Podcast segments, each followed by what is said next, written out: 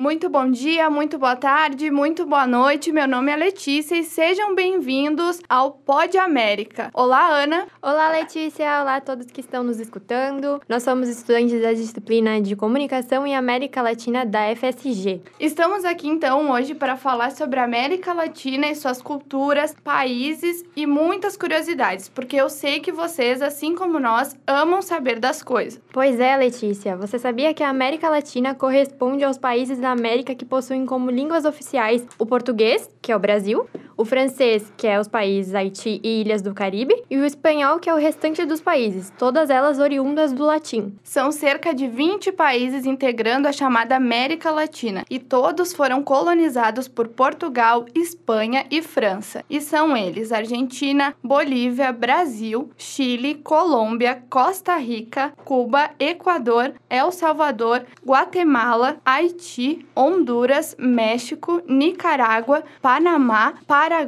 Peru, República Dominicana, Uruguai e Venezuela. Sim, gente, deu até uma falta de ar aqui, né? Porque é bastante país, não sei se vocês sabiam disso, mas é uma curiosidade bem grande. E sim, nós brasileiros somos latinos. Sim, a colonização da exploração foi a marca do passado desses países. A grande maioria dessas atuais nações serviu às suas metrópoles e teve suas economias voltadas à exportação, o que impediu a constituição de um mercado interno consolidado e causou prejuízos que permanecem até os dias atuais. Sim, e não sei se vocês sabem, mas a outra característica histórica que é comum aos países da América Latina é a concentração de terras nas mãos da elite, mesmo após a descolonização. Tanto é que esse fator é um dos responsáveis pelas marcantes desigualdades sociais e econômicas presentes nos países que a compõem. E agora vamos falar um pouquinho sobre a economia destes países. Todos eles são países de economias subdesenvolvidas e apresentam diversos problemas econômicos e grande desigualdade social, como a má distribuição de rendas, que é o caso do Brasil, né? A gente não precisa ir nem tão longe para perceber isso. Sim, não podemos nem comentar sobre o Brasil, né? Os setores econômicos se destacam no setor primário, que é a agricultura, mineração, pesca, pecuária e a caça. Outros se destacam no setor secundário, que é a indústria, como Brasil, Argentina, Chile e México. Brasil, Venezuela, Argentina, Colômbia, Equador e México merecem destaque no quesito extração de petróleo. Se a gente parar para analisar, quando ocorreu a colonização, todos esses países foram muito explorados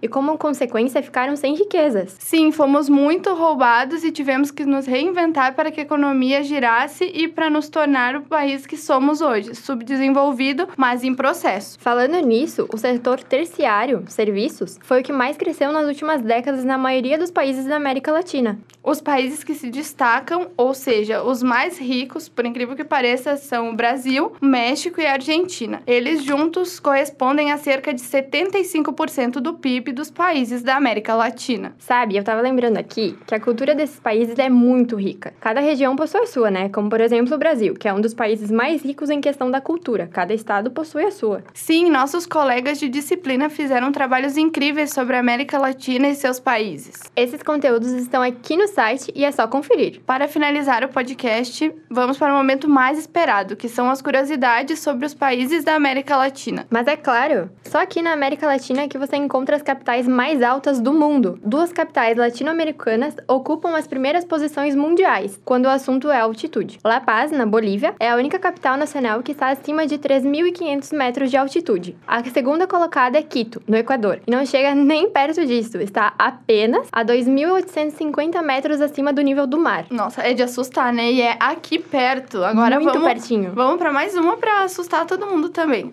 Na verdade, não é de se assustar, né, gente? Mas é uma curiosidade bem interessante. A primeira mulher a assumir a presidência de um país na América Latina foi Maria Estela Martinez de Perón, em 1974, na Argentina, após a morte do então presidente Juan Domingo Perón. Coube a ela assumir o governo do país. Maria era esposa e vice-presidente. Seu mandato foi interrompido em 1976 por um golpe militar. Temos que dizer, né? Viva as mulheres! E essa aqui é a melhor curiosidade de todas. Sabia que tem um país na América Latina com mais feriados no mundo? Ah, não, mentira. É o Brasil, né? Não, não tem outro. Se eu te falar que não é o Brasil, e eu fiquei muito chocada quando eu descobri disso. Dividindo o poço junto com a Índia, a Colômbia, possui um total de 18 feriados ao ano. E para a alegria ser completa, o país ainda adota um sistema de transferência de data para a comemoração do dia festivo. Ou seja, quase todos os feriados são celebrados em uma segunda ou sexta-feira. Feriadão é que não falta por lá, hein, gente? Gente, que maravilha. Vamos marcar nossa passagem para Colômbia depois que a pandemia passar, por favor, gente. Exatamente. E apenas o Ano Novo, Natal, Dia do Trabalho e Dia da Independência do país não podem ser alterados. Eu adorei, então, depois dessa novidade, eu espero que vocês já estejam marcando a passagem para a Colômbia, por favor, gente, que não é muito longe e não deve ser muito caro. A gente vai acabar por aqui. E o posto que a gente tanto se orgulhou por tanto tempo não era nosso, infelizmente. Pois é, eu sou a Ana Paula.